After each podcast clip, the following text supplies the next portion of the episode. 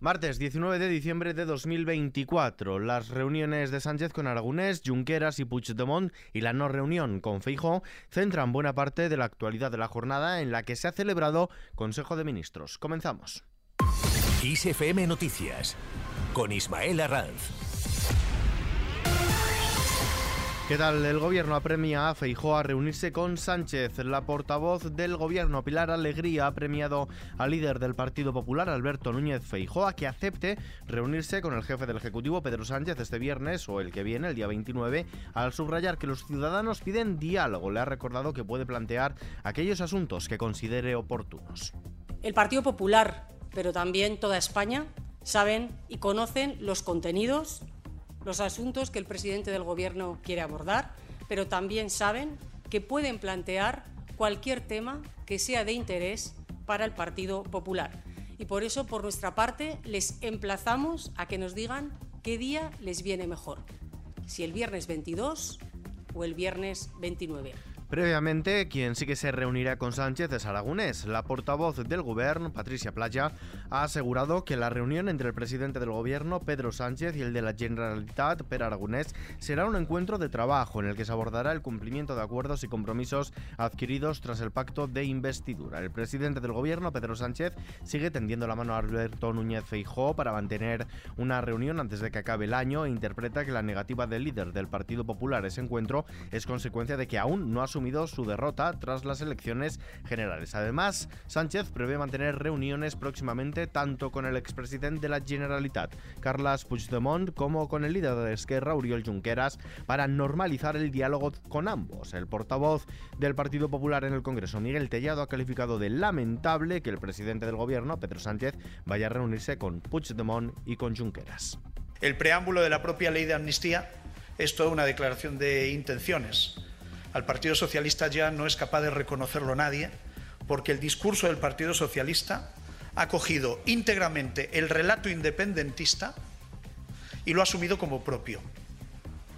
Y hoy es muy difícil diferenciar el discurso del PSOE del discurso de Junts o de Esquerra Republicana de Cataluña. Y eso es malo. Pedro Sánchez ha hecho de la polarización y de la crispación su forma de hacer política. Pedro Sánchez hoy no sería presidente del Gobierno de España si no fuese gracias a la polarización, a la crispación y al enfrentamiento.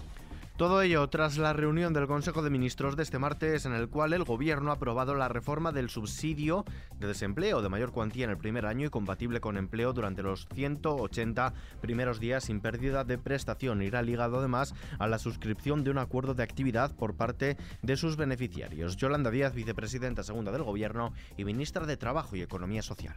Subimos la cuantía del subsidio por desempleo a 570 euros durante los primeros seis meses meses ampliamos eh, una cantidad eh, importante.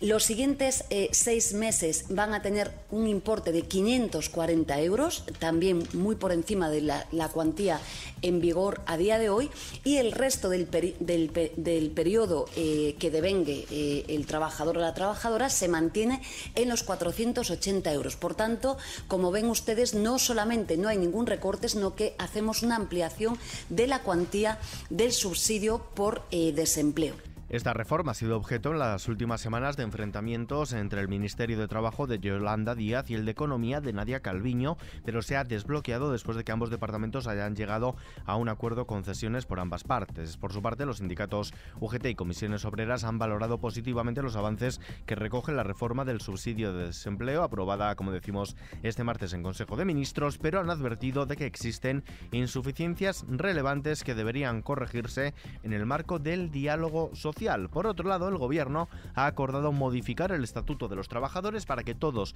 los empleados puedan disfrutar de forma acumulada del permiso de lactancia. Es una posibilidad que ahora solo tenían aquellos cuyo convenio lo recogía. Yolanda Díaz todos los trabajadores y trabajadoras españolas, también en el seno del personal laboral de la Administración Pública, es decir, todos van a tener un permiso de lactancia por un periodo acumulado de 28 días. Además, el gobierno está abierto a alguna mejora técnica a la ley de amnistía. El ministro de la Presidencia de Justicia, Félix Bolaños, ha afirmado que el Ejecutivo estará siempre a favor de que se mejore técnicamente la ley de amnistía a través de alguna enmienda técnica menor, pero ha dejado claro que la norma tiene solvencia jurídica suficiente y que está fuera de toda duda. El ministro ha admitido que si existe una mayoría parlamentaria que abogue por alguna mejora técnica, el Ejecutivo está dispuesto a ello. Además, asegura que es perfectamente constitucional. Félix Bolaños. En la ley de amnistía eh, que tantos pronunciamientos tuvo antes de que se conociera el texto, pues lo cierto es que han envejecido muy mal una vez que se ha conocido el texto. Ya no hay duda, es una ley que es perfectamente constitucional y muy sólida desde el punto de vista jurídico. Por tanto, los grupos parlamentarios, si se ponen de acuerdo, si hay una mayoría para que se establezca alguna mejora técnica, alguna enmienda técnica, alguna enmienda menor, pues obviamente nosotros eh, estaremos siempre eh, a favor de que se mejore técnicamente la ley.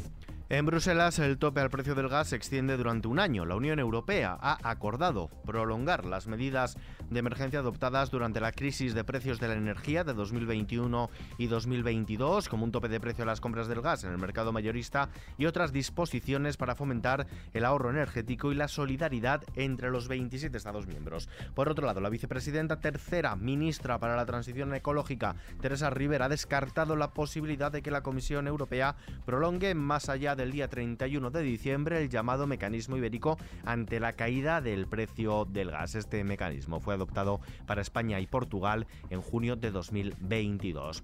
Datos económicos. El Banco de España ha elevado su previsión de crecimiento para la economía para este año 2023. La eleva en una décima del 2,3 al 2,4%, pero ha recortado sus estimaciones para el año que viene. La recorta desde el 1,8 al 1,6. También rebaja las proyecciones de cara a 2025 desde los dos puntos porcentuales hasta el 1,9. Todo ello debido a unas perspectivas menos favorables acerca de la evolución futura del consumo de los hogares. Y la bolsa española avanza hoy martes un 0,52 recupera el soporte de los 10.100 puntos, lo hace impulsada por el avance de Wall Street, que sigue en máximos históricos, y por el alza también de las plazas europeas. El principal indicador del mercado nacional, el IBEX 35, ha subido hasta los 10.106 enteros, las ganancias anuales se elevan hasta el 22,82% y el euro se cambia por un dólar con 9 centavos. Vistazo ahora a la previsión del tiempo.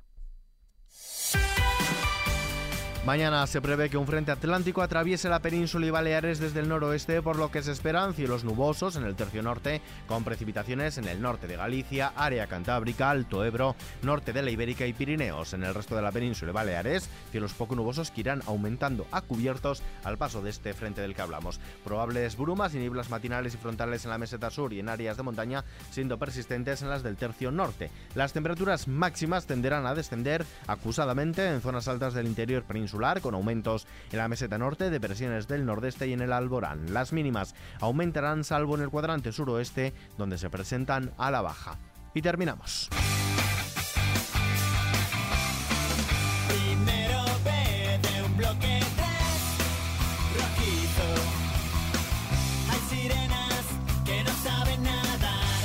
Big Noise, la banda liderada por Álvaro Benito, celebrará sus 20 años de existencia con un nuevo álbum de grandes éxitos y dos grandes conciertos que tendrán lugar el próximo 30 de noviembre en el San Jordi Club de Barcelona y el 7 de marzo de 2025 en el Withing Center de Madrid. Big Noise nació en 2002 apegada al auge del pop punk de aquellos años, especialmente en el mundo anglosajón, y obtuvo cierta relevancia gracias a canciones como este Nada que Perder que estamos escuchando y que fue la sintonía de la famosa serie de televisión Los Hombres de como parte de los actos de celebración de sus dos décadas de existencia, su oficina ha informado de que el grupo se dispone a publicar regrabaciones de sus grandes éxitos en colaboración con artistas y amigos como Loquillo, Andrés Calamaro, Hombres G o Los Secretos.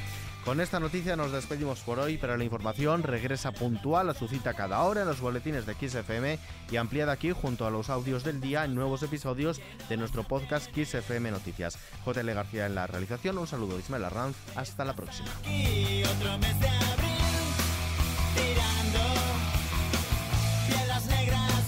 Cielo azul